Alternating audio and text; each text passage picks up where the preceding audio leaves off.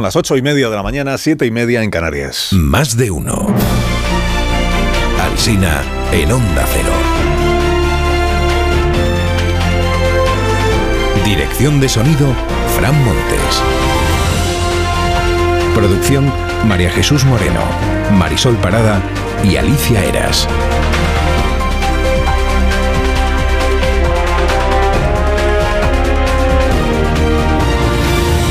Las 12 y 20 aquí estamos en la cadena de Onda Cero contándoles cómo está empezando la jornada a partir de las 12 y 20 como siempre la programación local y eh, regional y además es que hay días que son un hito y hoy lo es porque Ana Obregón aparece en casi todas las portadas de la prensa de papel se repite mucho el, el, título hoy, es el que dice, los partidos reabren el debate sobre la gestación subrogada o vientres de alquiler, porque depende de la posición editorial de cada periódico, lo llaman de una manera o lo llaman de otra. ¿no? Se repite mucho la palabra límites. Me has explicado que, en mi opinión, en realidad el debate no se reabre, porque todos los partidos políticos siguen diciendo lo mismo que ya decían, incluido Feijó, que desde el año 17 dice esto de que es un asunto complejo y que merece un debate eh, profundo, no sé qué. Y que el gobierno ayer lo que dijo es que no hay debate. Ni, ni, ninguno ha manifestado voluntad de promover reforma legal alguna, por tanto el, debate será social en todo caso, más que político. Hoy recuerda el diario La Razón que Sánchez estaba a favor de regular la gestación altruista cuando pactó con Albert Rivera aquel programa de gobierno que nunca llegó a ver la luz. Hablamos del año 2016. Es que hubo un tiempo en que Albert Rivera y Pedro Sánchez estaban dispuestos a gobernar juntos. Créaselo usted. Créaselo usted. Año 16. Parece la antigua Roma, pero es de anteayer. Bueno, algunos datos que salpican hoy la prensa respecto de este asunto de Ana Obregón y derivados. Eh, por ejemplo, que, es Ucrania y no Estados Unidos el país que más ha sido utilizado por los españoles para la gestación subrogada o los vientres de alquiler. Ucrania, o era el país más utilizado hasta que empezó la guerra. Que en el Reino Unido es legal si no hay contraprestación económica, lo que se llama la gestación altruista, y que la gestante tiene seis meses para cambiar de idea y quedarse con el bebé, los primeros seis meses de vida de la criatura. En España no se puede adoptar si tienes más de 45 años, más 45 años más que el menor que adoptas. Esto también lo hemos contado ya. Bueno, opiniones al respecto. La Vanguardia sostiene hoy en su editorial que no existe un apoyo mayoritario a la subrogación cuando se desciende a los aspectos comerciales en España. Y que dice, ni mucho menos cuando se consideran los vínculos bioquímicos y psicológicos que quedan cercenados al entregar al recién nacido a otros padres. Todas las encuestas que venimos contando, las últimas que se publicaron hace ya algunos años, decían que la mayoría de la población era partidaria de la gestación subrogada o vientres de alquiler. Es verdad que no hay encuestas que yo conozca, ¿eh? recientes, sobre esta materia. Escribe Marius Carol en La Vanguardia que no sabe dónde ubicar a Ana Obregón en los 20 tipos de familia que ha definido Yone Belarra en su nuevo proyecto de ley. Y dice Joaquín Luna que Obregón y Clara Ponsatí se parecen en que las dos mantienen un sentido adolescente de la existencia.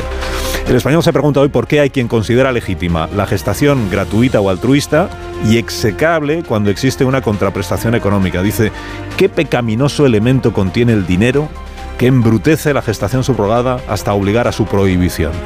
En el Confidencial hay una crónica en la que mencionan eh, famosos estadounidenses que han recurrido al vientre de alquiler sin que en aquel país se haya levantado revuelo alguno. Por ejemplo, Nicole Kidman, por ejemplo, Anderson Cooper, Anderson Cooper de la CNN, por ejemplo, Paris Hilton, y la actriz Lucy Liu, que contó que ella recurría al vientre de alquiler para no tener que soportar el embarazo ella misma porque estaba trabajando y no sabía cuándo podría parar.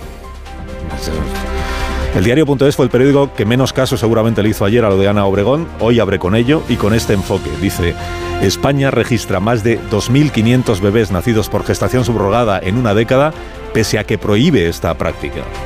Y en el pese adivina un aroma como de reproche, ¿no? Porque dice, está permitida la actividad de las agencias que gestionan estos asuntos en España, aunque sea ilegal la gestación subrogada, y está permitido el registro de niños, que este es otro debate bien interesante, que es si en Estados Unidos es legal y el niño allí legalmente es hijo de un español, puede no serlo en España, porque aquí la ley prohíbe esa forma de traer un niño al mundo.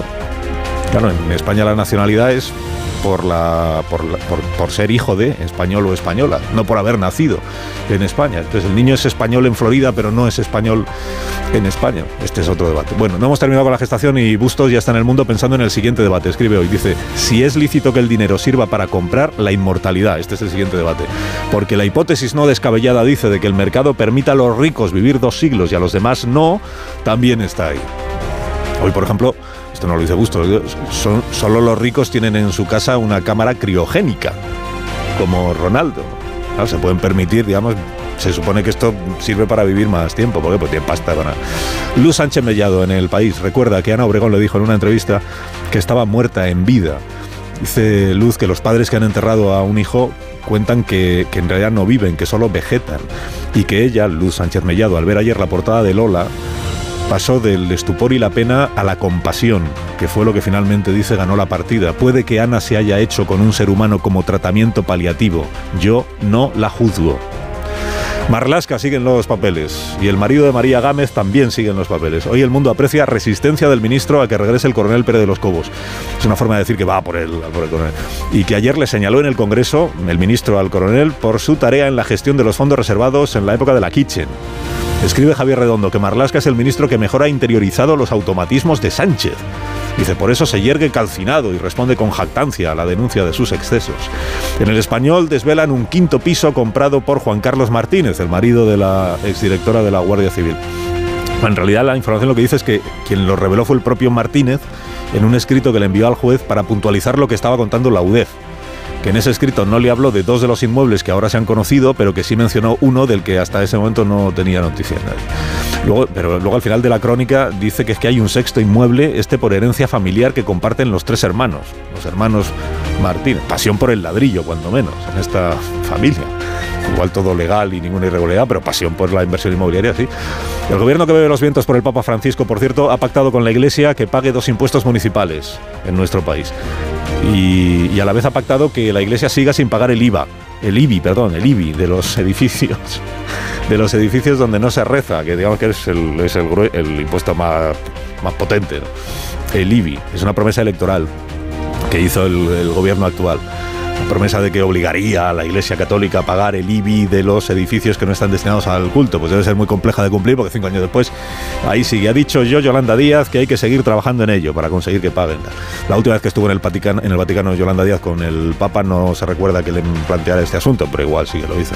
Juan Bedoya escribe en el país hoy que la montaña ha parido un ratón con estos los dos impuestos municipales y que no es casualidad que el anuncio se haya hecho en plena campaña de la X de la declaración de la renta. ¿Y qué más? Noticias de la que se avecina en la comunidad de la esquina izquierda, la comunidad política, lo que llaman el espacio a la izquierda del PSOE. Coinciden el Independiente y el Confidencial en su apertura, que es esta. Dice, el PSOE se prepara para la ruptura entre Yolanda Díaz y Podemos. Iglesias no va de farol. En el país hay una tribuna de Santiago Albarrico, para desear que Podemos acabe pactando con Sumar. Dice, no se trata de unirse ni de amarse, se trata de llegar a acuerdos. De Podemos dice Santiago que se ha convertido como Vox en partido porciúnculo, que se parece cada vez menos al país que estridentemente invoca. Y de Pablo Iglesias dice que ojalá fuera menos inteligente y más razonable, menos poderoso y más realista, y menos Isabel Fernandino y más tingledescos. Isabel Fernandino es por lo de la unidad contra los herejes, no por lo católico. lo de Tingledesco es que dice, eh, Santiago Albarrico, dice, yo estoy más con el tinglao este de, sumar, aunque sea muchas marcas, no sé qué, que con lo de la unidad y nos tenemos que amar todos. Y termino con la vanguardia. Para la vanguardia el asunto del día es la inteligencia artificial al menos en su portada, porque luego en las páginas interiores es Ana Obregón. Pero en su portada dice, empresarios y expertos alertan del avance descontrolado de la inteligencia artificial. Han firmado una carta abierta en la que piden que se deje de entrenar a los nuevos sistemas hasta que exista una regulación. Con estas preguntas que incluye la carta dice, ¿debemos arriesgarnos a que haya mentes no humanas que nos superen en número e inteligencia? ¿Debemos arriesgarnos a perder el control de nuestra civilización? Entre los firmantes está el propietario del Twitter, que se llama Elon Musk y que fue padre por vientre de alquiler, por cerrar un poco así el círculo de la actualidad este día.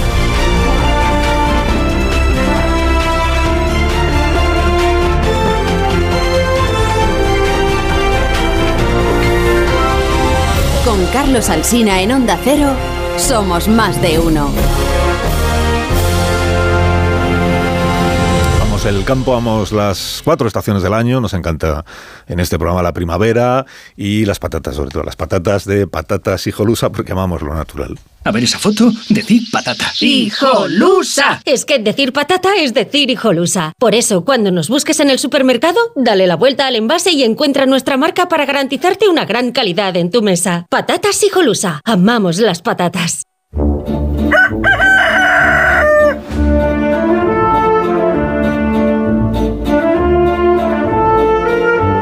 Está el gallo La Torre como cada mañana a esta misma hora. Rafa, buenos días. Buenos días, Carlos Alsina. Hay más de 2.300 españoles que han nacido mediante gestación subrogada en otro país y que ahí están y estaban, algunos ah, desde hace ya unos años. Y justo hoy todo el mundo se ha puesto a hablar de ello. Tal es el brillo cegador de la popularidad de Ana Obregón. En realidad ignoramos demasiado sobre lo que ha hecho en Miami Ana Obregón, incluso como para llamarlo gestación subrogada, pero a veces es el ser más inesperado que abre los debates interesantes. En España, donde chorradas perfectamente descriptibles han sido debates nacionales, pues no veo demasiado problema en que se aborde un tema de tan profundas implicaciones sociales y bioéticas y sobre todo que algún día habría que abordarlo. Ya que ese día ha llegado, yo solo propongo que se haga con el debido decoro.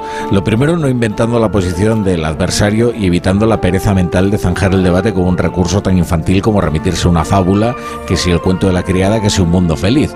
Un principio básico sería presuponer que quienes defienden la necesidad de un marco regulatorio para la gestación subrogada no quieran abrir granjas de mujeres y que quienes se oponen no lo hacen por un atavismo religioso o la cerrazón feminista. Sobre todo porque este puede llegar a ser un debate interesante. De hecho, se trata de uno de esos pocos temas donde los españoles no están estabulados en izquierda y derecha, precisamente porque supera y desordena la habitual topografía política. Concluye, la torre concluye. Eh, concluyo que la necesidad de un marco regulatorio sobre la gestación subrogada había de llegar, más que nada por una razón que suele invocarse respecto del aborto, que vemos que si antes se iban a abortar a Londres, hoy se va a subrogar la gestación a Miami. Que tengas buen día, La Torre. Te escuchamos a las 7 en La Brújula. Gracias por madrugar con nosotros. Es mi trabajo.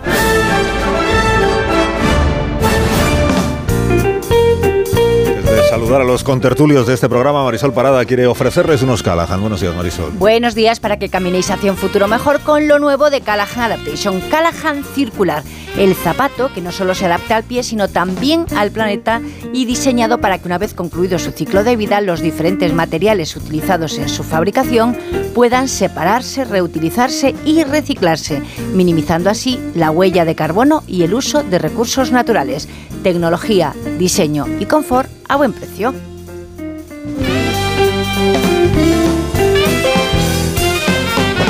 En la tertulia de esta mañana está Ángeles Caballero. Buenos días. ¿Qué tal? Buenos días. Caballero, ¿cómo estás? Muy bien. Eh, Pilar Gómez, buenos días. Hola, buenos días. Buenos días. Tony Bolaño, buenos días también para ti. Buenas Incluso noches. para ti, Tony. Buenas noches, diría yo. Muy buenas noches. Hoy ha amanecido demasiado pronto. ¿Pero ¿Qué estás diciendo? Que se Tengo- amanece más tarde que la pues, semana pasada. Que tengo sueño, coño. ¿Pero ¿Qué, qué día no lo tienes? No. Si todos los días vienes con lo mismo. De verdad. Ignacio Rodríguez Burgos, buenos días. Me Hola, muy buenos días. De forma Buenos gratuita, días. ¿eh? Pues tienes que despertar pronto.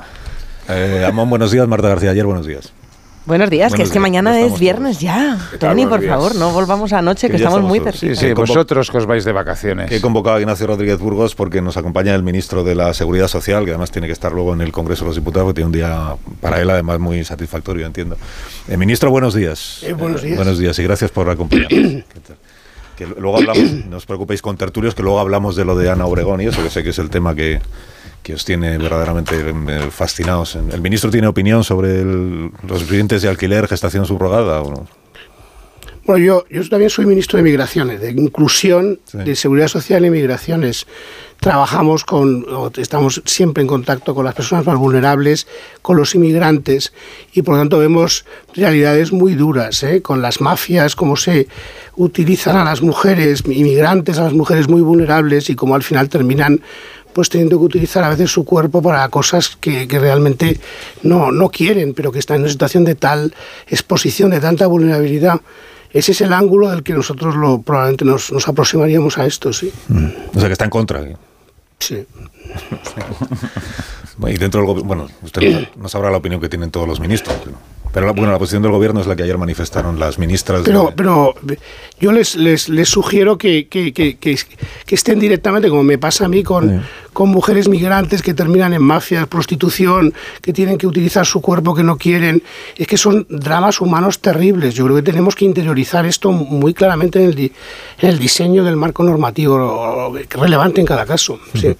Bueno, hoy el Congreso de los Diputados va a convalidar el decreto con la reforma de las pensiones. Ha dicho el presidente Sánchez eh, en el viaje a China con los periodistas en conversación que hay dos hitos, entienden, en esta legislatura, además de la pandemia y de todo lo que nos ha pasado. Dos hitos que son la reforma laboral y la reforma de las pensiones.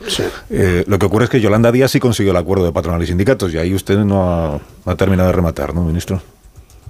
Bueno, vamos a eh, decir, lo importante es la, yo creo que lo importante, todo es importante, los consensos son muy importantes y vamos a ver el consenso que alcanzamos hoy en el Congreso de los Diputados en, en unas horas. ¿no? Yo tengo la expectativa de que sea muy amplio, sí. Eh, estuvimos en el Pacto de Toledo hace ya más de una semana, tuvimos un muy buen debate, fue muy constructivo por casi todos los que estaban allí, eh, eh, partidos como el PNV, PDCAT, hicieron contribuciones interesantes, que son partidos centristas.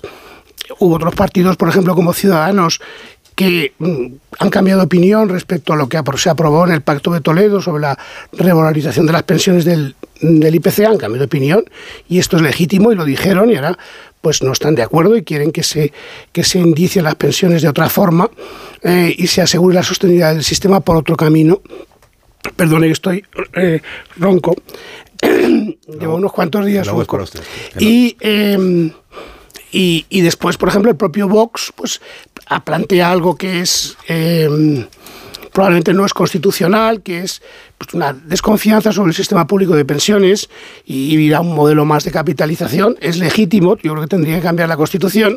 Y después lo que nos encontramos allí es un partido que es el Partido Popular, que no nos explicó, es decir, intentó deslegitimar la reforma con ruido, con falsedades, pero que no nos ha contado cuál es su plan alternativo. Y estamos todavía esperando, a lo mejor lo sabemos hoy en el Parlamento, a lo mejor nos enteramos. Te voy a dar una pastilla de estas de- para la garganta, a ver, si, a ver si le ayuda, que sufro, sufro al escucharle. Eh, bueno, el PP lo que está diciendo es que usted no le, no le ha entregado, to- que, que por favor les entregue usted al PP todo lo que ha entregado a la Ya. Comisión Europea para que ellos tengan toda la información. La tienen. Tienen todo lo que usted le ha entregado a la Absolutamente, absolutamente. Todo Todo. Mire, tienen hasta los Excels, hasta las hojas de cálculo, hasta los datos más, hasta las notas auxiliares. Lo tienen todo. Es decir, lo que estamos viendo en este tema es un intento de generar tanto ruido, tanta porque no quieren explicarnos cuál es su posición. Es tan incómodo para ellos. A ver, es tan incómodo para el Partido Popular. Haber apoyado en diciembre del año 2020 la revalorización de las pensiones por el IPC y todo el conjunto de, me- de recomendaciones adicionales para hacer el sistema sostenible, que les resulta tan difícil ahora desdecirse de eso, eh, decirnos que a lo mejor quieren volver a la reforma del, del año do- 2013, que supone un recorte masivo de pensiones, y no nos dan. Y en esa indefinición, pues están haciendo una política pues de tinta del calamar. ¿La, la Comisión Europea ha avalado la reforma de las pensiones que usted ha presentado o todavía no la ha La, avalado? la Comisión Europea solo podrá avalar, solo podrá avalar la, la- la reforma cuando España solicite el cuarto pago y entonces la Comisión tiene un plazo para evaluar en ese momento estrictamente eh, cada uno de los hitos. Lo que ocurre es que en este caso la Comisión y nosotros hemos considerado conveniente trabajar durante dos meses por adelantado y tener un entendimiento entre las dos partes de lo que supone esta reforma. Por lo tanto, si usted me pregunta, yo le digo, tengo la convicción al 100% que cuando llegue el momento la avalará. Pero aún no está avalada. No puede avalarlo todavía. Sí, sí. Lo digo porque hay una información en el diario ABC que usted habrá visto. Es una pregunta que el periódico le ha hecho a la Comisión Europea y la respuesta es no hemos avalado la No, reforma de las yo- pensiones. Yo invito a apuestas o es decir, convicción 100%. Hemos, se la estado, juegue, no se la hemos juegue. estado dos meses, miren ustedes, hemos estado dos meses, un equipo multidisciplinar del Ministerio y del Gobierno, con estadísticos, con actuarios, con economistas, trabajando con un equipo similar de la Comisión, dos meses dándole vueltas a muchos elementos de la reforma. ¿Y sabe por qué? Porque además de nosotros, lo que la Comisión nos ha dicho es, miren ustedes, ustedes son los primeros, pero después vienen otros seis países que, han presentado reformas. Y por lo tanto, lo que diseñemos conjuntamente va a ser una referencia para futuras reformas. Por tanto, tenemos que ser particularmente rigurosos y, y estrictos en cómo vemos los distintos elementos. Y además, la sostenibilidad de un sistema de pensiones es fundamental más allá del plan de recuperación y resiliencia para las cuentas públicas de los países. Mire lo que está pasando en Italia, mire lo que está pasando en Francia.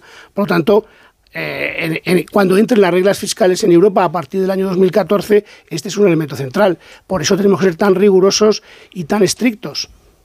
Claro, además se da la circunstancia porque ahora se va a aprobar por decreto. ¿Por, por qué se ha hecho por decreto la reforma de las pensiones? Por Real Decreto Ley. Mm. Eh, por- eh, se, se ha hecho por Real Decreto Ley.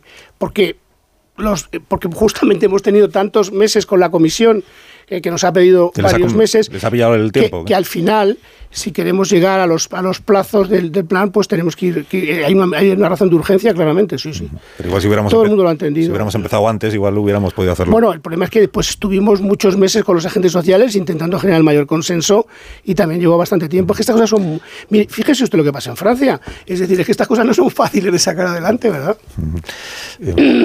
Claro, pero eh, no estaba pensando que la Comisión Europea no puede avalar porque en realidad la reforma, hasta que no termine la tramitación parlamentaria, no sabemos Estrictamente es así. cómo va a quedar. Estrictamente es así. Y, y da tiempo en lo que queda de legislatura. Ahora los grupos, un- es- hoy se aprueba el, de- se convalida el decreto, pero luego se tramita como proyecto de ley. Pueden presentar enmiendas los grupos, pero da tiempo en lo que queda de legislatura a que esas Da tiempo, enmiendas da tiempo. terminen de Da, prosperar. da tiempo.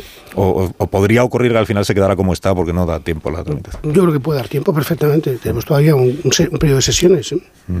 Completo. Bueno, eh, quiero que me explique lo del, lo del có- el cómputo, que hemos hablado mil veces del, del- ahora que ya sabemos cómo queda, lo del el cómputo para calcular la pensión. Si yo lo he entendido bien, porque eh, van a mm, convivir, digamos, dos posibilidades. Una son los 25 años últimos de, de- de carrera profesional o de actividad laboral, y luego está otra fórmula que son 29 años de los que se pueden descartar los dos peores. Sí, y además un mejor tratamiento de lagunas para las mujeres. ¿Por qué 29 en lugar de 30, que es un número más redondo?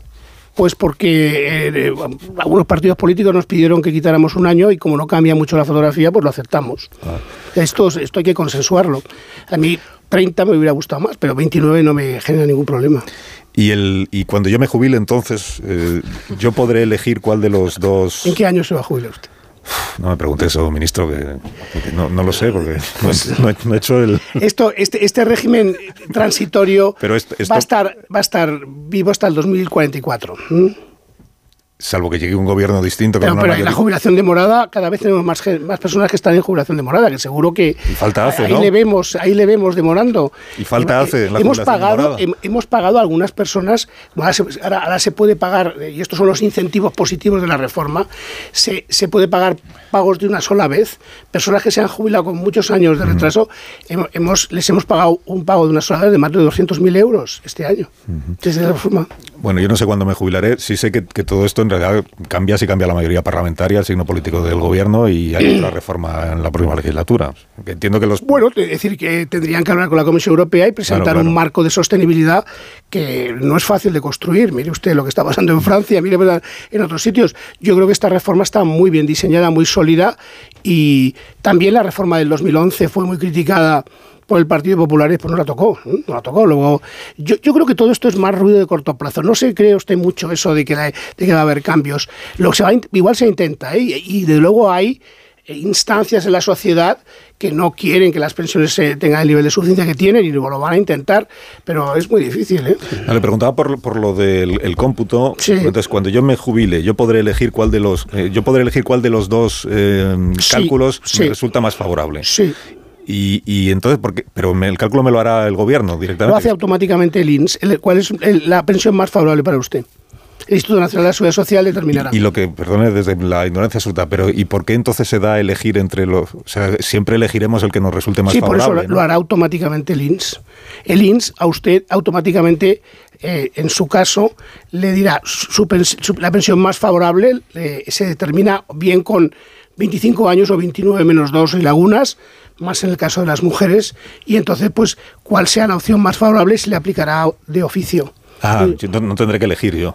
No, se entiende que uno elige siempre la pensión más alta, claro. Por eso. por Pero vamos, si, si, si- levanta, ¿eh? si levanta la mano y protesta, seguro que le dice no se preocupe. No, por eso no- le no- cambiamos, le cambiamos el, el entendía qué- modelo. Qué, necesidad hay de que haya dos No, no, modelos. no, no, es una forma de expresarse la, la norma. Ah. Pero eh, operacionalmente, claramente es el INS el que decide porque hace los dos cálculos. Como, como- exactamente igual que como la agencia tributaria te hace el cálculo entre la, la individual y la, y la conjunta. Y yo solo tengo que aceptar. Sí, porque ahí me sí, viene. Bueno, todo esto he visto también que eh, en principio hasta 2025 todo queda como hoy se, se va a aprobar, pero que en el año 20 2025, si las cuentas no han salido, es decir, si no cuadran las cuentas, entonces lo que se revisa es el mecanismo este de equidad eh, intergeneracional. No, no es así. No, es así, no pues, es exactamente pues así. explíqueme. Eh, yo creo que algo que nosotros ya teníamos en la, en la norma y que la Comisión Europea yo creo que al final ha entendido que es lo más sensato. Mire, cuando estamos haciendo proyecciones al 2050, que es lo que hay detrás, Sí. cuando, oyen eso, cuando ustedes oyen eso de el- el- las pensiones, este, será el 17% del gasto público en el año 2050, eso fundamentalmente es una persona que se pone en un ordenador, hace el escenario más negativo que se le ocurre sobre una serie de cosas y le sale. Es decir, aquí nos ponemos todos y podemos hacerlo el 17, el 18, lo que nos ocurre. Pero ese es, el de la- ese es el escenario de la IREF. como, no, no, en ningún caso. Es decir, en ningún caso. Ahora, si quiere, hablamos del escenario del AIREF, porque hay varios escenarios del AIREF. Hay uno que es como el nuestro, de hecho. Eh, eh, básicamente, hay otro más conservador.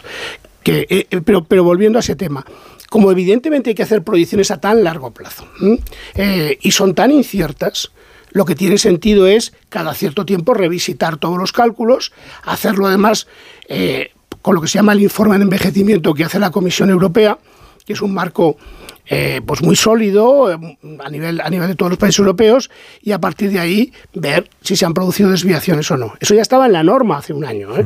Lo único que pasa es que a, a Bruselas le costaba entrar en esa lógica, pero yo creo que lo han entendido perfectamente y yo creo que eso se va a generalizar a muchos países. Entonces, cada tres años hay que revisitar el cálculo. Si, si y yo creo que no va a ser el caso, pero sí en algún momento de esos cada tres años, es un ciclo de cada tres años, porque este informe de envejecimiento se produce cada tres años, si en ese momento la Autoridad Independiente de Responsabilidad Fiscal, a la que le hemos otorgado esa responsabilidad, utilizando el escenario del Aging Report, el informe de la Comisión, más la estimación que tiene que hacer de los recursos adicionales del sistema que dan estabilidad, el neto entre esos dos temas, diera lugar a superar un determinado umbral, 13,3 puntos netos eh, de, de- de gasto en pensiones ajustado de recursos, entonces se activa un mecanismo. Ese mecanismo consiste en lo siguiente, en que el gobierno que esté en ese momento se dirigirá de nuevo a la IREF, si se produce esa contingencia, y le dirá, mire usted, estímeme cuál es el efecto sobre la sostenibilidad del sistema de un conjunto amplio y alternativo de medidas. Y la IREF dará los datos objetivos.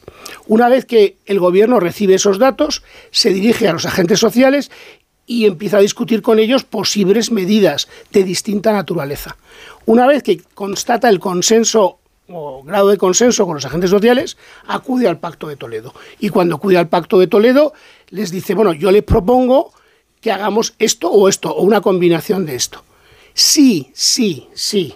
No hubiera posibilidad de hacer un acuerdo parlamentario después de todo su proceso eh, y pasar a un año, entonces eh, hay un mecanismo automático de subida de una que realmente implicaría, en, en términos prácticos, una desviación razonable, una décima más de subida del MEI automáticamente. Pero antes tiene que pasar todo eso. A mí me parece una gobernanza modernísima, extraordinaria, que hemos diseñado y que a la Comisión Europea le ha encantado. ¿Qué va a decir usted, que es el autor? entiendamente? Sí, es decir, que, que sé mucho de esto, ¿no? Yo seis años, llevo toda la vida en, en sostenibilidad fiscal, eh, por, por eso me ha, me ha gustado tener la oportunidad de diseñar una regla así.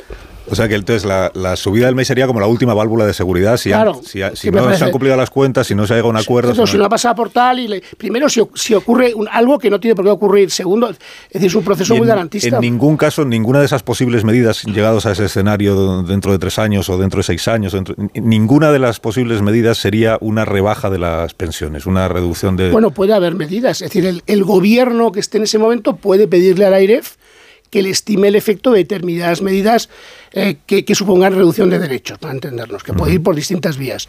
Es perfectamente legítimo que el gobierno que esté lo haga. Será interesante constatarlo en esos 30 años si ocurre alguna vez. Y entonces ese gobierno después tendrá que ver qué consenso tiene con los agentes sociales de esa medida y qué apoyos parlamentarios tiene para una medida de ese tipo. Es que esto es, a mí me parece impecable, me parece, ahora que lo cuento, que casi me gusta más. Pero perdóneme que le insiste, pero ¿qué va a decir usted? Sí, sí. ¿Sabes lo que pasa? Que yo llevo toda la vida de- he dedicado a la sostenibilidad fiscal, por eso, en fin, es una opinión con alguna credibilidad, ¿eh? Con alguna credibilidad. No seré yo quien lo ponga en duda, No, no. eh, ministro. Es verdad que sí hay personas que lo ponen en duda, que llevan también mucho tiempo dedicados a, a estudiar. Bueno, llevan, llevan mucho tiempo metiendo miedo con las pensiones a los españoles, equivocándose muchísimo. Pero ninguna de estas personas, bueno, personas y instituciones. Personas, básicamente personas. Personas ¿eh? que, que pertenecen a organismos. Estoy pensando en, en FEDEA, estoy pensando. No, es un investigador de FEDEA. A veces es un investigador del Banco de España que hace un documento de trabajo a título personal. Es que esto es lo que suele ocurrir. ¿eh? Bueno, eh, ninguna de esas personas Vale, que ha hecho vale. un informe eh, crítico con algún aspecto de la reforma de las pensiones, ¿le reconoce usted eh, ni una mínima parte de, Hombre, de yo razón? creo, o... yo creo que, es decir, en un tema tan complicado como este, que requiere tantos recursos humanos, yo a quien le reconozco es al AIREF, claro, que es el que tiene, es la, es la, la institución que realmente puede hacer una, una evaluación en condiciones de todo esto y que además le hemos dado todos los datos. Es decir, al mismo tiempo que le íbamos dando todos nuestros datos a la Comisión Europea se los hemos ido pasando siempre a la Autoridad de Responsabilidad Fiscal, porque además le hemos reservado un papel central en el futuro y porque además es la institución que tiene eh, el mandato de una ley orgánica de velar por la sostenibilidad de las cuentas públicas españolas. Lo que, le- lo que la IREF sí está diciendo, si yo no lo he leído mal, porque lo he leído un poco así en diagonal, ya me, ya me imagino usted que yo profesionalmente no me dedico a... Vale. Eh, lo que la IREF sí está diciendo es que el incremento de las cotizaciones, aunque sea para los salarios más elevados a partir de esta reforma, y, y la incorporación de un del MEI, que también es una subida de cotizaciones, que eso, alguna repercusión negativa en la creación de empleo sí puede llegar a tener, por el encarecimiento que se produce del- de, la creación de cada puesto de trabajo. ¿Usted en eso coincide o no coincide? Bueno, hay que ver lo que. Es decir, de luego, eso está en un recuadro del informe de la IREF, habla de 30.000. Imagínese usted unas subidas hasta el año. hasta el año 2050 que estima un efecto creo que de, de- de- que siempre hay que verlo así no es no, no de destrucción de empleo de que se cree menos empleo del que se crearía en el escenario alternativo de unos 30.000 personas de aquí al año 2050. Piense que en este trimestre vamos a crear, solo en este trimestre, 250.000 personas. 250.000 empleos, que el año pasado se crearon 500.000. Y lo que nos dice la IREF es que con unas elasticidades de hace 20 años, porque no hay más recientes y ha cambiado mucho todo, nos dice que el efecto puede ser de 30.000 de aquí al año 2050. Chele, usted no la cometa, ¿eh? Eh, si eso tiene algún efecto. Y, y aunque lo tuviera, le parecía, entiendo que le parecería a usted que es Bueno, un precio asumible. Es ¿no? que yo Pero- creo que, es, que no es, es, es cero, vamos, de facto es cero. La última pregunta es de Ignacio Rodríguez Burgos. Bueno, la última pregunta tiene que ver con las revalorizaciones eh, que se han hecho según el IPC. Bueno, acabamos de saber ahora mismo el dato del IPC del mes de marzo, el 3,3%, Buen dato. pero la inflación subyacente no es tan buena, está en el 7,5%, es decir, apenas baja. Y claro, ese 3,3% tiene mucho que ver con el efecto escalón del año pasado, que subió muchísimo la electricidad y los carburantes, y este año, pues con ese efecto, porque la inflación es comparativa, eh, no, no lo es. ¿Hasta qué punto se puede mantener eh, eh, la inflación en estos niveles y si va a influir en toda la sociedad, excepto los pensionistas? ¿Se puede mantener esa visión de una inflación alta, por ejemplo, subyacente, que influye en todas las personas y en todos los sectores de población y no en los pensionistas? ¿Hasta qué punto se puede mantener eso así? Yo, yo este debate, este debate que, que se ha producido en España eh, sobre la, la inflación y las pensiones no existe en ninguna parte de Europa donde también las pensiones se valorizan con el IPC o con una combinación de IPC y salarios. Es un debate muy nacional que a mí no me deja de sorprender, porque realmente eh, es decir, la sostenibilidad de las pensiones no tiene que ver con la inflación, tiene que ver con otras cosas, el mercado de trabajo, la creación de empleo, la demografía, pero nunca jamás con la inflación. Es que la seguridad social eh, está creciendo sus ingresos este año y, y el año 23 va a ser parecido, el año 22-23, en torno al 9%. Es decir, la seguridad social va a tener un déficit va a tener el déficit más bajo desde hace muchísimos años. En el 22 se va a publicar en unos días y en el 23 va a ser incluso más bajo todavía. Por tanto, cuando suben lo- los gastos, suben también los ingresos. Es decir, si uno mira una perspectiva y todo lo que tiene que ver con sostenibilidad de pensiones es una ventana siempre de largo plazo, al 2050. A largo plazo los salarios crecen y deben crecer más que la inflación en promedio. Y eso es así porque una parte de la productividad del trabajo repercute positivamente en el trabajador, otro en el empresario. Y la productividad en España, para que sea usted, en los últimos 40 años ha crecido un 1,5%. Y, como el 50% ha ido para los trabajadores, el 50% para los empresarios. Por lo tanto, dado que las cotizaciones sociales dependen a medio plazo de la evolución del empleo y de los salarios que determinan las cotizaciones, no hay que poner en duda para nada la sostenibilidad por la evolución de la inflación. El dato de inflación, igual caso, es un dato muy bueno, muy bueno. Eh, indiscutiblemente es una sorpresa positiva. Mire, yo siempre digo que cuando estamos en una situación tan incierta, cuando llega un dato, lo que tenemos que compararlo es con la previsión que había. Y si, y si es mejor que la previsión y hay una sorpresa positiva, reflexionar de cuáles son las razones. Yo creo que este dato no estaba previsto tan, tan, tan bajo, lo acabo de conocer también, y por tanto yo creo que ahora invito a los analistas a que reflexionen por qué se han equivocado y qué, es lo, qué nuevos elementos puede haber ¿eh? en las medidas que se están tomando contra la inflación para explicar esta bajada. Ministro, que sé que tiene que irse al Congreso de los Diputados, le agradezco la visita, llévese las pastillas si quiere. Pues se lo agradezco muchísimo las porque, pastillas. Porque tenga que hablar en el hemiciclo Me- hoy. Estoy usted. tomando una porque es que tengo una, una, una, una safonía. Lléveselas, déjeme, Gracias. déjeme Muchas estas. gracias. Eh, Adiós. Gracias, ministro. Adiós. Adiós. Se sale pitando, porque es que si no, no llega al Congreso de los Diputados. Y pitando físicamente, porque le estamos viendo. Corriendo en el estudio, no sé qué le. Ministro de Escriba, esto antes no había pasado nunca con ningún otro. Pero bueno, Huía de la entrevista, que lo La, sepas. ¿eh? la primera vez, la primera vez que vemos a un ministro correr en el estudio. Dadme un minuto y si queréis eh, empezamos el análisis de la actualidad del día por aquí o por donde veáis. Por aquí mm, digo por la reforma de las pensiones y, y el dato que nos ha contado Ignacio Rodríguez Burgos de los precios, dato provisional del mes de marzo. Un minuto, ahora mismo continuamos. Más de uno en Onda Cero. Carlos Alsina. De uno en Onda Cero.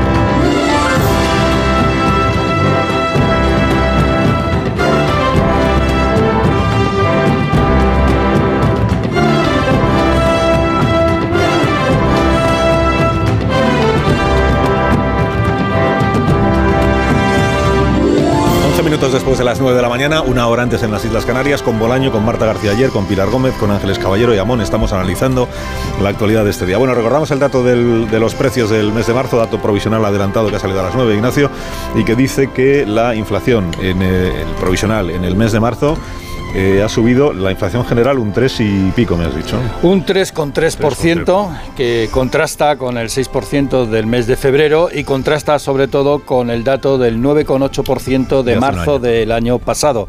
Es decir, estamos casi, tres, bueno, tres, mm, ahora mismo eh, es un tercio de lo que había hace un año.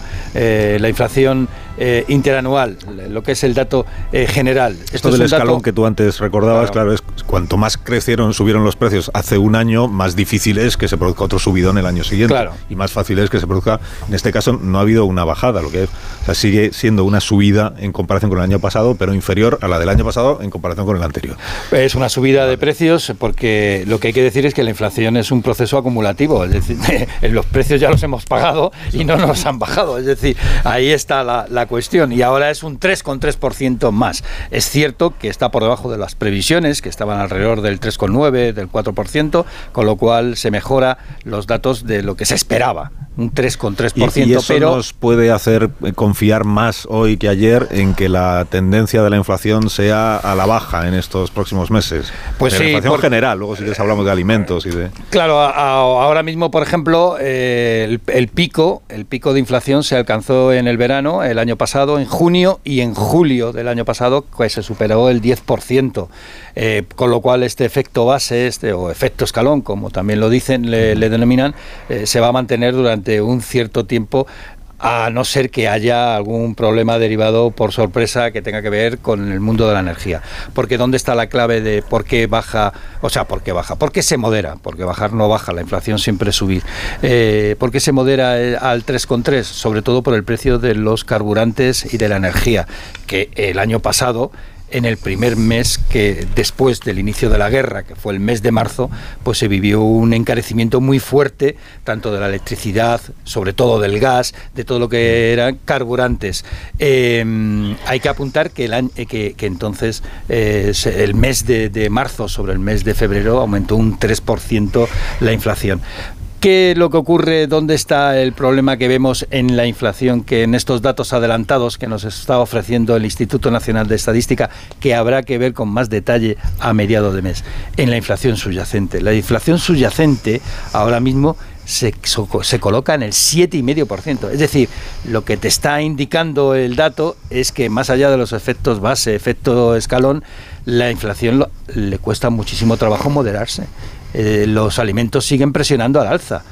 Ya veremos a ver cuál es el dato general de alimentos, del sector de alimentos, pero siguen ahí eh, altos, caros. Eh, Ayer, por ejemplo, eh, asociaciones de, consumidores estuvieron eh, emitiendo algún dato de cómo ha evolucionado en el mes de marzo eh, algunos productos básicos de la cesta de la compra, ¿no? Y se ve que hay un fuerte, una fuerte presión al alza, por ejemplo, en el precio de las patatas, en el de los huevos, en el del arroz.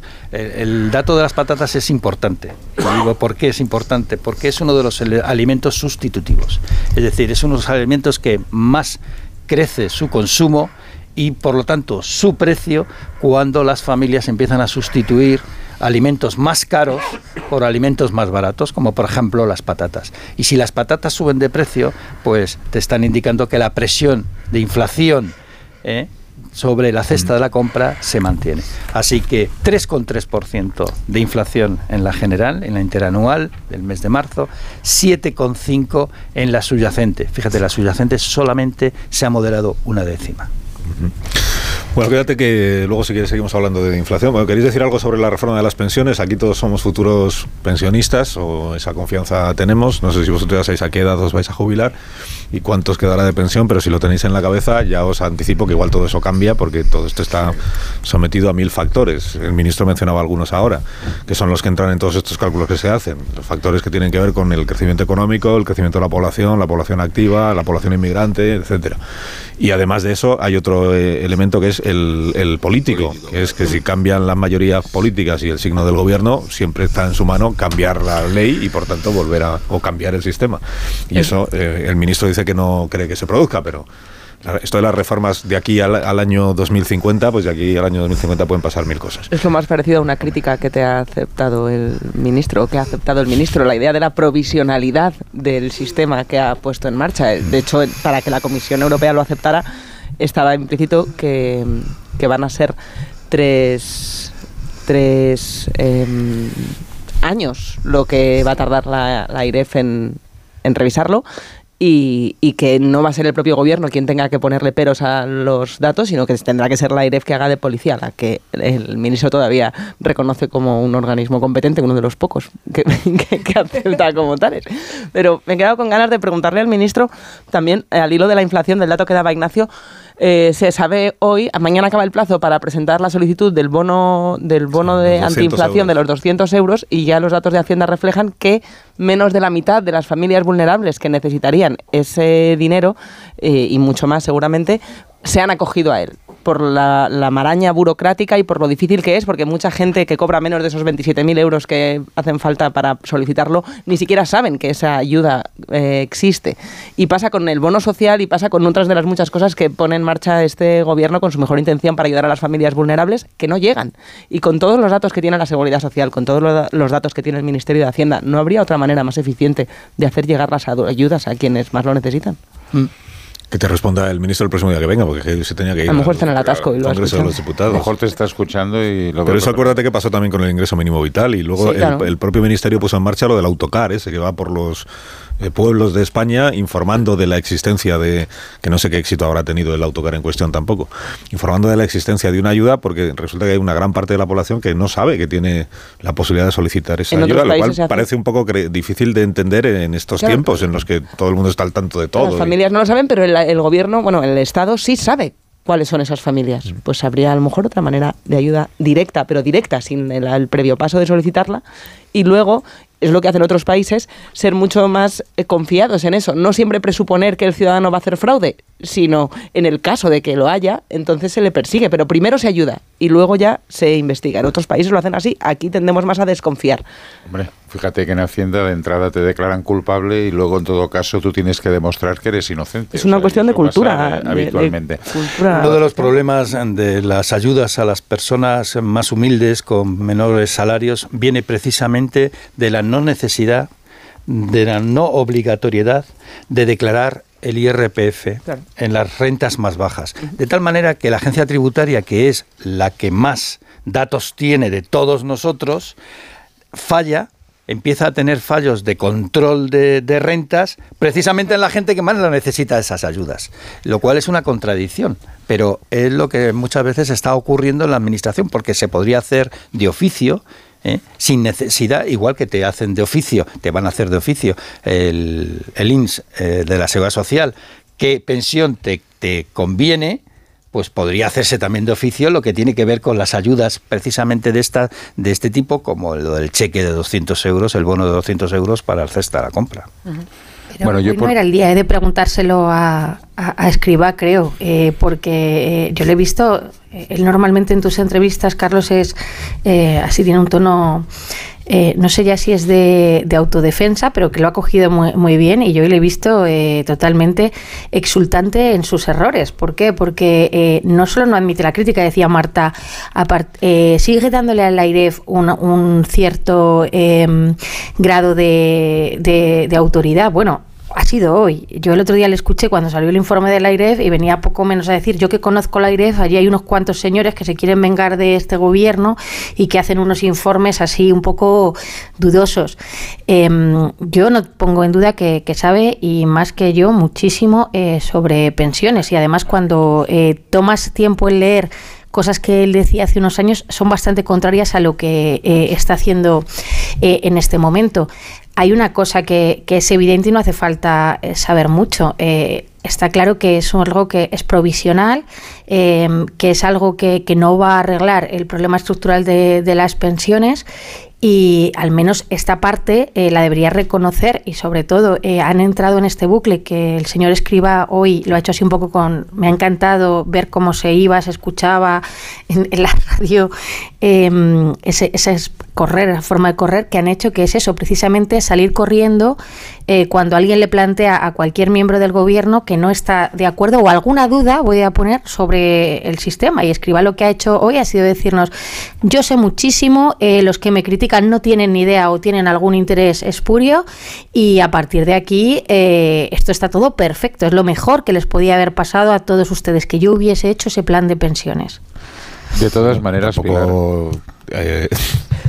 yo, yo voy a seguir intentando tomar la palabra, aunque estoy, viendo un cierto boicoteo. A mí, Tony, que... Menos Ángeles, el resto todos sois unos agresivos. Ahora, voy yo, ahora voy yo. ¿Sabes, Tony, que a mí me parece que este gobierno peca de un, eh, un autoelogio diario y constante que no le favorece nada, que es que todo el día está hablando bien de sí mismo, pero dicho eso, Todavía no como dicen los tertulianos, pero dicho eso...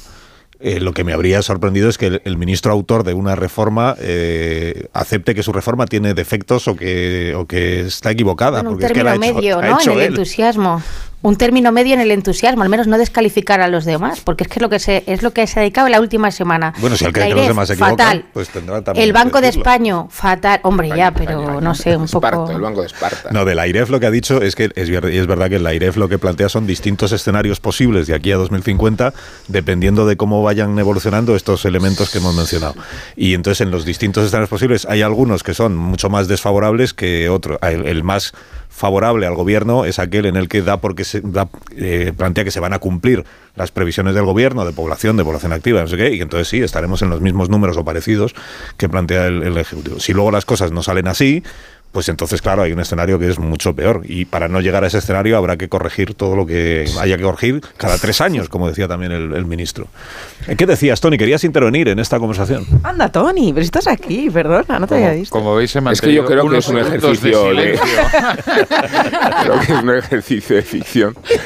Un ejercicio de ficción el que, al que estamos asistiendo. Digo, porque todas las variables... ¿Lo toman serio? Y todas las variables y condicionantes que tú has mencionado, Carlos, y que se sobre entienden de debate, contradicen la, la, salud y, y el porvenir del propio proyecto. O sea, si hay que actualizarlo en función de la curva demográfica, si hay que actualizarlo en función de la evolución de, de, la economía y, y, de la población activa, es que es, es, un proyecto suspendido en la nada.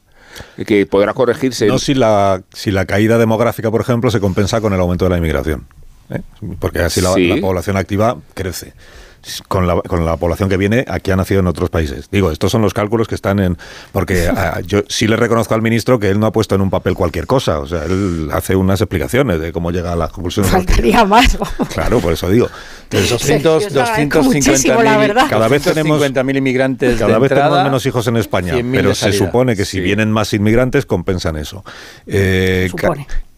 Pues claro, se supone. todos son supuestos. No digo, claro, que los Luego, son La edad de jubilación. Una de las claves de que los números salgan es que haya, creo que es un 30% de la, de la población que demore voluntariamente su jubilación. Por eso el ministro trataba de convencerme a mí de que sea uno de ellos, pero no lo ha conseguido. que es, claro, si en lugar de jubilarnos a la edad legal prolongamos nuestra actividad y seguimos cotizando, por tanto, aunque a la vez estemos cobrando una parte de la pensión, pues entonces ya los números son distintos. Todos son escenarios. Sí, se presupone un aumento de la productividad y de que cada vez tendremos mejores sueldos, pero estamos actualizando las pensiones como si tuviéramos los mejores sueldos que todavía no tenemos, que, siguen sin subir acorde como, están subiendo en otros países. Las pensiones sí las subimos eh, al máximo, pero los sueldos siguen sin subir. Claro. Mm. Pero la alternativa, la alternativa, te diría el ministro hoy, ¿cuál es? Que no subamos las pensiones conforme a la inflación. No, que, que, no subamos las pensiones como si estuvieran subiendo los sueldos, que hagamos las cosas en vez de por el tejado, pues no, por el principio. Ah, pero los sueldos no están en Que son los que pagan las pensiones. Pero eh, subir los sueldos en las empresas privadas, por ejemplo, no está en manos del ministro de la Seguridad Social. claro, está Y luego cuando el gobierno dice a las empresas privadas, suban ustedes los sueldos, que se lo pueden permitir, pues también se le critica por meterse donde no le llaman. Eh, Tony, no querías decir nada en esta conversación. Lo estoy intentando, pero con escaso éxito. Ya ves, 9 y 25 de la mañana y aquí callado. ¿Y de qué querías hablar tú?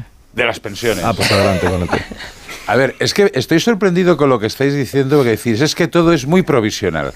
Es que el, los cálculos, digamos, del modelo, del modelo de, pensiones tienen que ser provisionales por fuerza porque se, basan en, modelos de evolución y esos modelos de evolución puedes acertar o no puedes acertar. la, economía es absolutamente volátil, la pirámide está creciendo.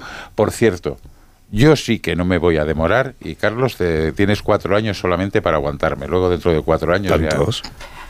Como que tantos, podías haber quedado un poquito mejor, o sea, has estado un poco displicente. Pero si la edad de jubilación es eh, ahora ahora en cuánto a los, yo a los 66, y medio y a los 66 y medio yo salgo por patas. Con lo cual yo pienso jubilarme. Luego veremos cómo está evolucionando el empleo, pero el ministro yo creo que además, hombre, criticar al ministro porque defiende el proyecto que acaba de aprobar, hombre, a mí me parece un poco heavy metal, eh, Pilar. O sea, si viene aquí el ministro a decir, vaya bodrio acabo de presentar y encima, eh, y encima si lo, simplificamos todo así, entiendo eh, que estábamos todos un poco más por encima de esto, que si lo simplificamos así no se entiende lo que he querido decir. Era, era una pregunta retórica, Pilar, no que me contestaras retórica. A ver, que el ministro tiene una buena opinión de sí mismo tampoco es un. Bueno, pero luego, a ver, o sea, ¿hay algún proyecto alternativo? Estaba un poco exultante hoy, diría yo. ¿Hay algún proyecto alternativo? Porque yo entiendo que el principal partido de la oposición diga, vaya porquería me han presentado ustedes, vaya porquería los datos que ustedes me han presentado. Eh, no estoy de acuerdo absolutamente con nada. Mi propuesta es... ¿Cuál es? O sea, seguimos sin saberla. Con lo cual, eh, y bueno, claro, y ayer el señor fijó diciendo, y además si llego al gobierno yo la, eh, la derogaré. Mm. Digo, ya, ¿y, ¿y por qué lo sustituirá? Bueno, mm, esto no sé si es la mejor forma de hacer política. Yo me quedo con el ministro Escriba. Pues si el PP no ha cambiado de opinión, tendría que volver a la reforma que hizo Rajoy. Pero es que las cosas avanzan. Eh, pero ¿cuál de ellas? Y los, una reforma que después nunca puso en marcha. Claro, y los, y los una reforma que macroeconómicos eh, van evolucionando. O sea que. Sí, sí, sí. No, y luego está el, el, asunto añadido que es las cuentas públicas en general. Claro, sí, sí. Y ahora estamos en un momento, digamos, que para los gobiernos es muy holgado porque no hay que cumplir las reglas fiscales. O sea, no hay que equilibrar ingresos y gastos, pero vamos a volver a eso. Hoy se van a conocer los datos de ejecución presupuestaria, las cuentas públicas del 2020. La IREF, muy mencionada aquí esta mañana, en uno de sus escenarios posibles para el 2050 plantea un déficit público del 8% que eso sí que sería un escenario muy complicado de gestionar. No tienen ni idea. En 2050 con, Igual que la inflación, o sea, eh, lo ha explicado muy bien Ignacio por una vez, que es que...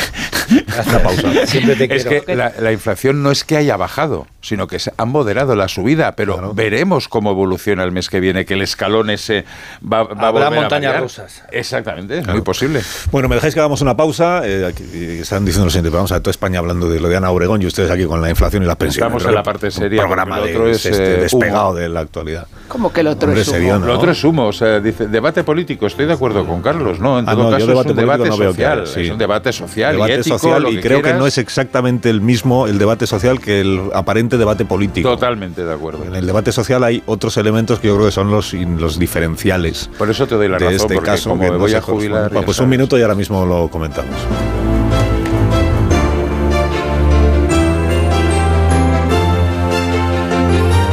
Más de uno. Onda Cero.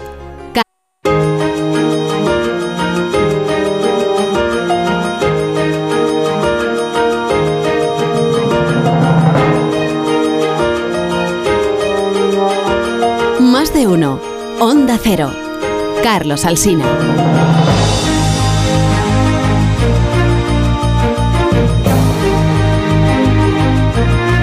Bueno, entonces vamos al asunto que sé que es el, que queréis abordar, que es el de eh, Ana Obregón y, y alrededores, pero, pero.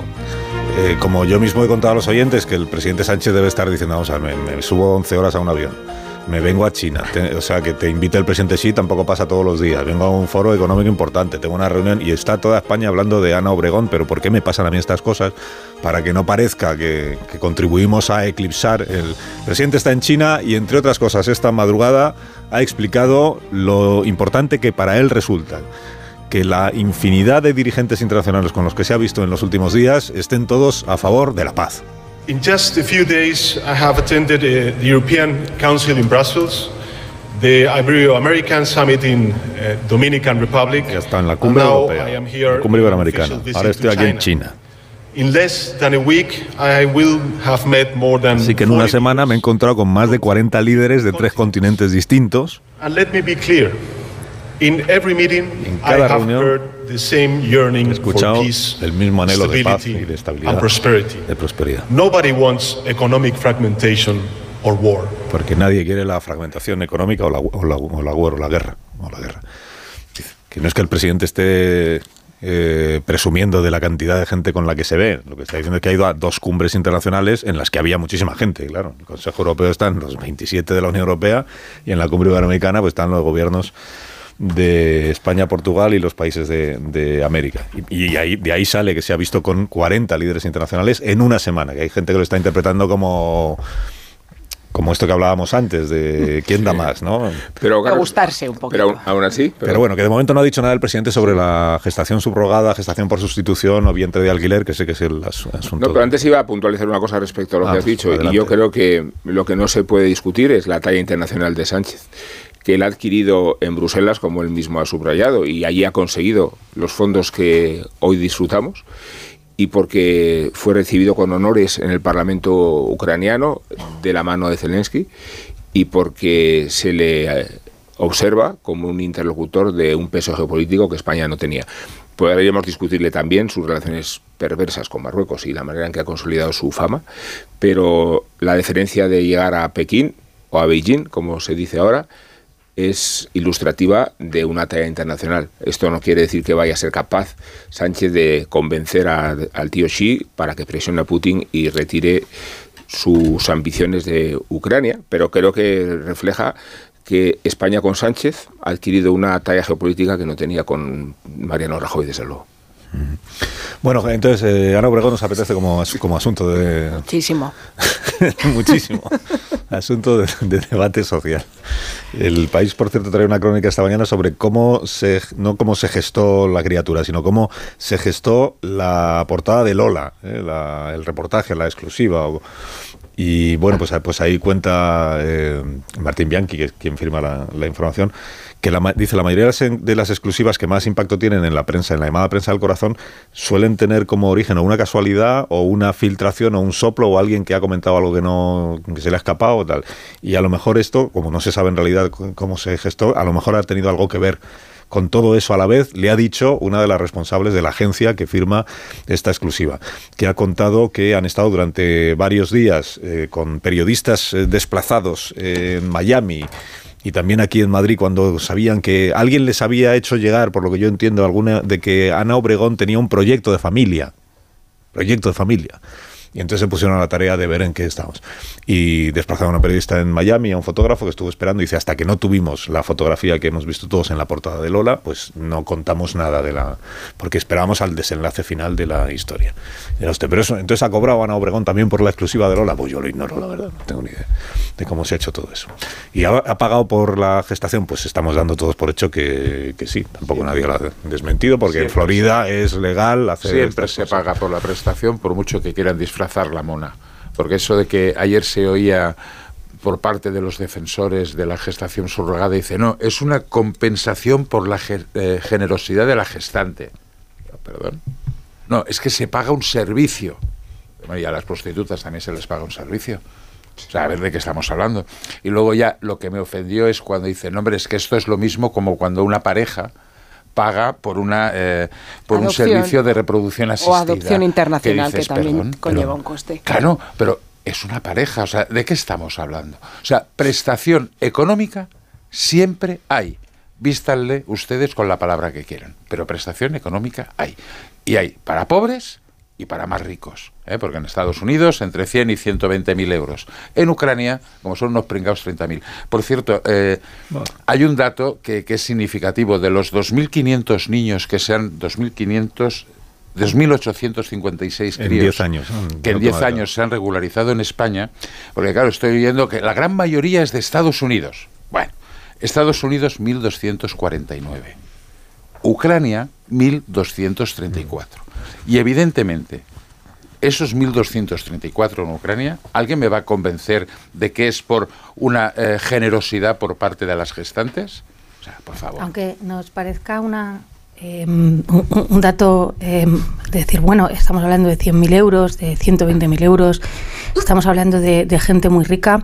Seguramente em, las familias y las parejas que, fíjate, nada de, una subrogación, sino que, están en procesos de, fertilidad y, teniendo que acudir a clínicas privadas porque la pública te da eh, un margen eh, pequeño estas cifras, eh, aunque nos suenen em, ahora eh, como eh, muy, muy abultadas, la gente que está en eso por desgracia, digo porque a veces lo tienen que costear con préstamos bancarios, con ayudas de sus familias.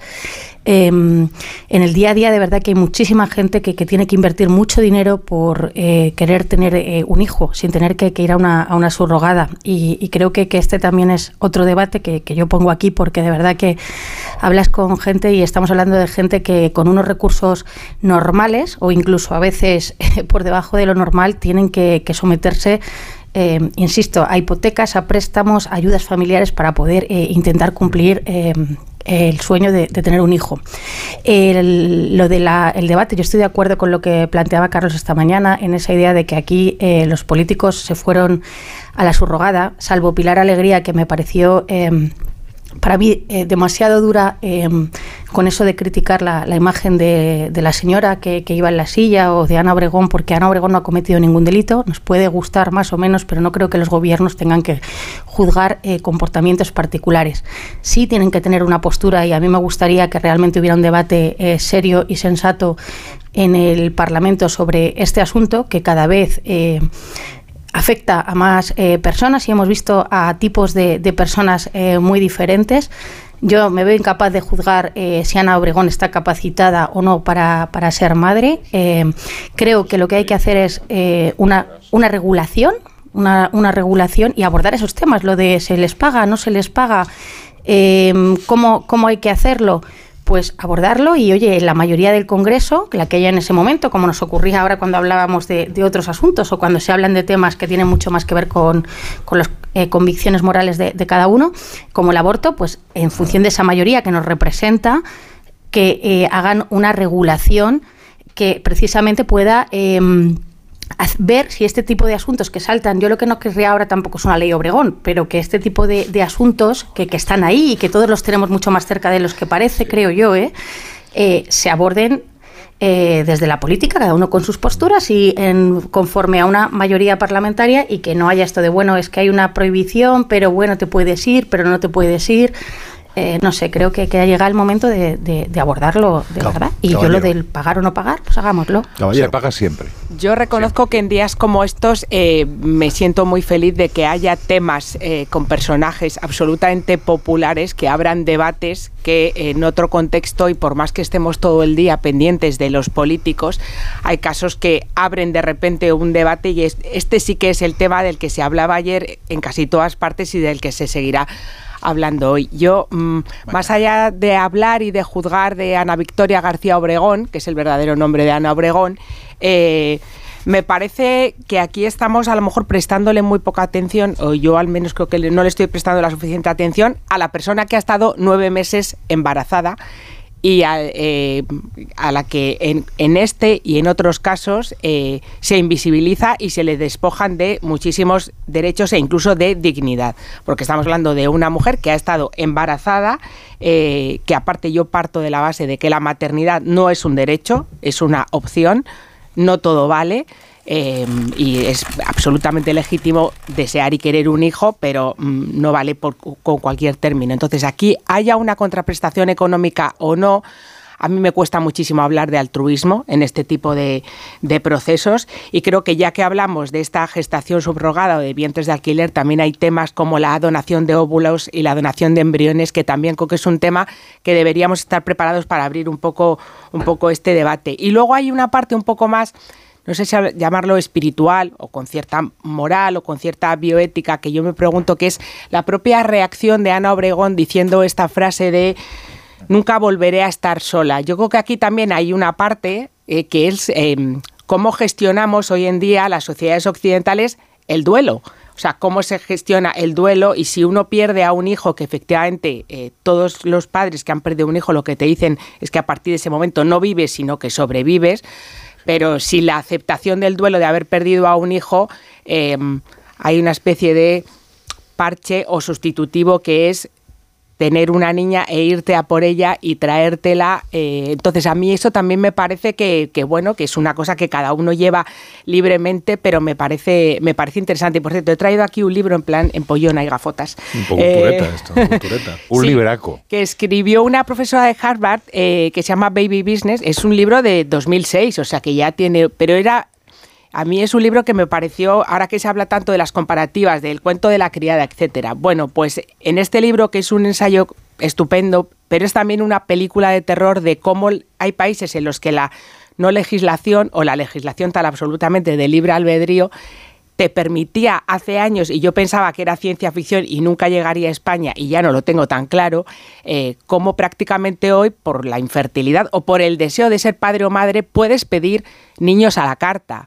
O sea, y hay países como en Israel donde tú puedes llegar y pedir eh, que el semen del donante, por ejemplo, pertenezca a una universidad de prestigio, porque así intuyes que el niño te va a salir con mayores posibilidades de éxito, el color de pelo, la textura y hasta el fenotipo. Entonces, a mí eso me parece que también es un tema que nos debe hacer reflexionar. Estamos mezclando muchos debates, ¿eh? eh sí. Muchos y, muy diferentes. Sí. Y vale, lo digo, sí, sí, no, no. Porque entonces yo puedo hablar de la energía nuclear también ahora, ¿no? Sí, digo. Eres libre de hacerlo. No, no. bueno, por centrar las cuestiones, yo soy totalmente partidario de la, de la gestación subrogada. Eh, creo que estamos otra vez en el terreno de la hipocresía desde el momento en que hay 2.800 casos, cuyo único problema, por lo visto, es eh, que se puede practicar en otros lugares, luego habrá que hacerse irresponsable de lo que significa que existan otros lugares y habla de una legislación que en España coexiste con la anomalía de no permitirse aquí, pero sí de legitimar cuánto se ha producido. Y, creo además que cuando se habla del derecho sobre tu cuerpo, cuando se eh, estira el lema de nosotras parimos, nosotras decidimos, si funciona para el aborto, ¿cómo no va a funcionar para engendrar? Haciéndolo voluntariamente y haya o no haya dinero, porque luego hemos introducido aquí el dinero como si fuera el veneno. Pero ¿cuál es el problema del dinero? ¿Cuál es el problema del dinero? Digo, si, lo llevamos al extremo, eh, creo que forma parte de otro tabú que, que no sé qué connotaciones se le pretende dar. Luego se va a hablar de la faceta delictiva y del tráfico de mujeres. Bien, eh, eh, eso sucede también con el, con el trasplante de órganos. ¿no? Es interesante eso del trasplante de órganos, Rubén, porque es justamente el límite que no estás aceptando para lo otro. no, no, no, no, es que estoy diciendo, no estoy diciendo que esto sea equivalente a un trasplante de órganos. Estoy diciendo que no se discute en los trasplantes de órganos porque haya tráfico ilegal de órganos. No estoy hablando de que esto sea la equivalencia. está prohibido. No, sí, pero no, no, no, no, yo no estoy, mencionando. la analogía no tiene. Bueno, pues no, voy a aclararlo yo. la, analogía, la analogía no tiene nada que ver con que eh, la gestación subrogada sea una equivalente a un trasplante de un órgano. Dices cuál es el problema del dinero y que uno es dueño de su propio cuerpo y que si defendemos en nosotras parimos, nosotras decidimos, entonces habría que decidir que si una mujer quiere gestar para otra, puede hacerlo libremente. Me plantean algunas dudas eso que haces que yo por eso soy partidario de, también de legitimar la prostitución. Pero entonces entendemos que no se puede eh, se pueden donar órganos pero no se pueden comprar órganos. Yo puedo ser dueña de mis riñones, pero el, Estado me pone unos límites a la libertad sobre mi cuerpo y el hecho de que yo pase por un mal momento no me permite canjear mis órganos por dinero por más que otra persona libremente me los quiera comprar. Entonces, el dinero lo aceptamos como un tabú para unas ¿Sabes cuál es la diferencia? Que, que estirparte un órgano daña tu cuerpo, engendrar un hijo no.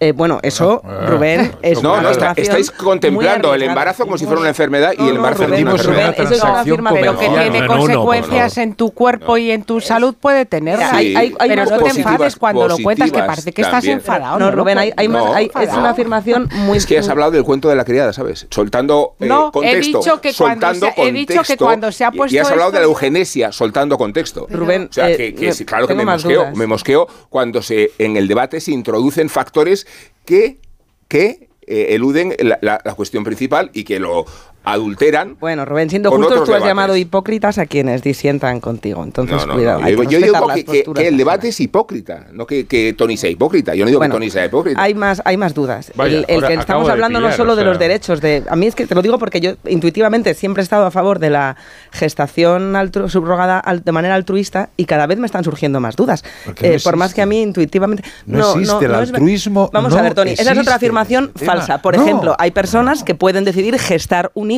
para una hermana, para un amigo, para una persona que no puede y que sin mediar ningún intercambio ¿Cuántos económico. hay? Claro. Bueno, No, no, es vamos a ver, ¿cuántos es, hay? un planteamiento, es un que hay es en que otros la, sitios. la mujer que se presta a esto sea una Es mujer verdad necesitada que- de dinero. Eso es lo normal. Pero me parece que- Y cuando vas a Estados. Unidos, que allí se habla de compensación, eso bueno, es un Tony, pero estamos, tú estás hablando de ese caso, pero estamos planteando O sea, otros. Y entonces En convertimos Estados el tener Unidos un hijo, no puede ser una persona con problemas económicos la no, claro, y, y- y le paga, y le pagas la baja y le pagas no sé cuántas cosas y demás, pero es una compensación altruista y un huevo. No, bueno, no, no avanzar en eso, el la lenguaje un tampoco. poco Bueno. más de, de- Pero ya que habéis mencionado este, otra cosa peor. ya que habéis mencionado este supuesto, que es verdad que es muy, muy es minoritario, pero ni siquiera la ley lo, lo permite. en en el caso de que sea una hermana o una madre o, una amiga, eso en España, ¿qué pasa si ocurre? No sé, no está ¿Cómo, permitido. cómo No está se, permitido. no, pero no está permitido, lo sé. Pero ¿y si pasa?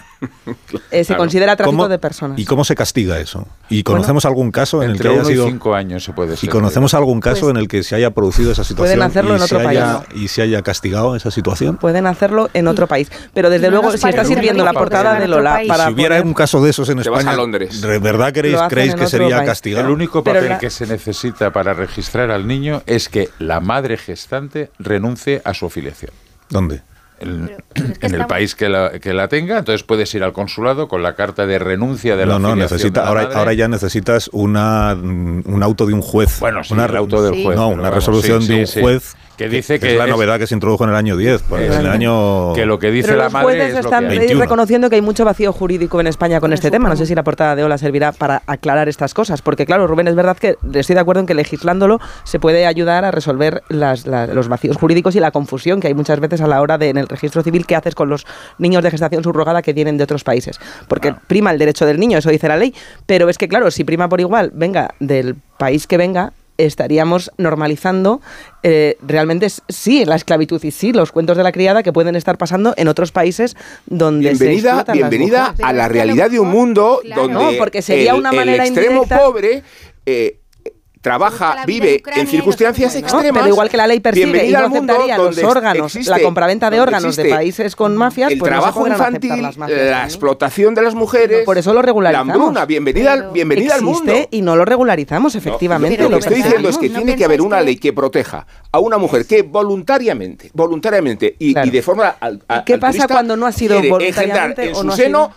un ser que Vale. va a ir a, a- a beneficio de otra pareja que no puede tener hijos, incluso de un allegado. ¿Y qué pasa cuando la no ley puede- protege al no que lo hace puede penalizarse. a mujeres que no ha sido voluntariamente o que no ha sido de manera altruista? También se está normalizando con, con la ley española tal y como está ahora, también se están regularizando esos bebés. Por y supone supuesto un problema que que- habría ¿cuál que es la camino- alternativa? ¿Qué haces con claro, ese bebé? Claro, por eso. Con claro. El ese bebé que es como una ha ley. nacido allí, como ha nacido allí, donde allí sí es el hijo legal y a todos los efectos de ese de esa persona, Claro.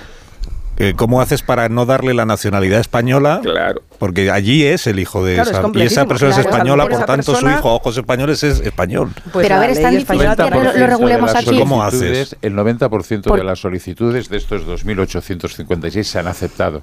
El 10% me imagino que serán por cuestiones absolutamente flagrantes y errores, etcétera, etcétera. Claro, pero que si planteamos hablando de que- 300 casos que no, si el resto planteamos, se han aceptado. o sea, si planteamos que regularizar la situación legal en España de ese bebé eh, supone que estamos legitimando la gestación subrogada cuando en España es ilegal, la, la pregunta es ¿y qué haces con ese bebé Claro. entonces? ¿Le, le Eh, obligas a ese, además- a padre o a esa madre o a esa pareja a que no vuelvan a España, Es que se queden- maravilloso, a que no se queden a vivir en el país donde es legal? Es maravilloso no Pero aceptar el sistema y Siguen siendo españoles. No digo que es maravilloso, no, no aceptar el sistema y sí aceptar el resultado. Bueno, es que la Bueno, culpa es del niño. es maravilloso. La Es culpa es del niño. Rubén. Lo que digo es que tenerlo tan claro, crío, tan tajante, cuando hay tantos grises, me parece arriesgado. Porque hay Pero sí, hay muchos grises, pero tengo, hay que legislar, dudas, ¿no? pero eh, en el momento de determinar una legislación, Legalizamos el mercado de bebés. O sea, ¿cuánto vale el kilo de bebé? Pues No de cualquier Pero que no es un mercado de La- bebés. La vida tratada como mercancía. Pausa, ahora volvemos. Perdón, eh, ¿inseminaciones eso. artificiales son mercados de bebés? Estamos, esos son Porque parejas. no ha nacido. Eh, Perdona, es Pero qué- diferente. pero ¿no? estamos- ah, bueno, que vamos a los reproducción modelos de familia. No, No son tiene nada parejas que ver. O, ma- o madres, No o son parejas, solteras, madres ¿dónde solas. Son madres solteras, padres solos, pero ¿qué Padres mundo solos. vivimos? Pero de lo que parejas. Claro, ¿qué mundo vivimos? de solo padres solos, Solo hay que ver eh, en nuestro entonces ya estamos alrededor. hablando de gestación subrogada, porque que yo sepa, de momento no se pueden Una pausa. Embarazados. Una pausa. una Bueno, ha habido casos. Una pausa y ahora seguimos. Ah, Pilar. Y ya despedimos. Ahora volvemos. Más de uno en Onda Cero.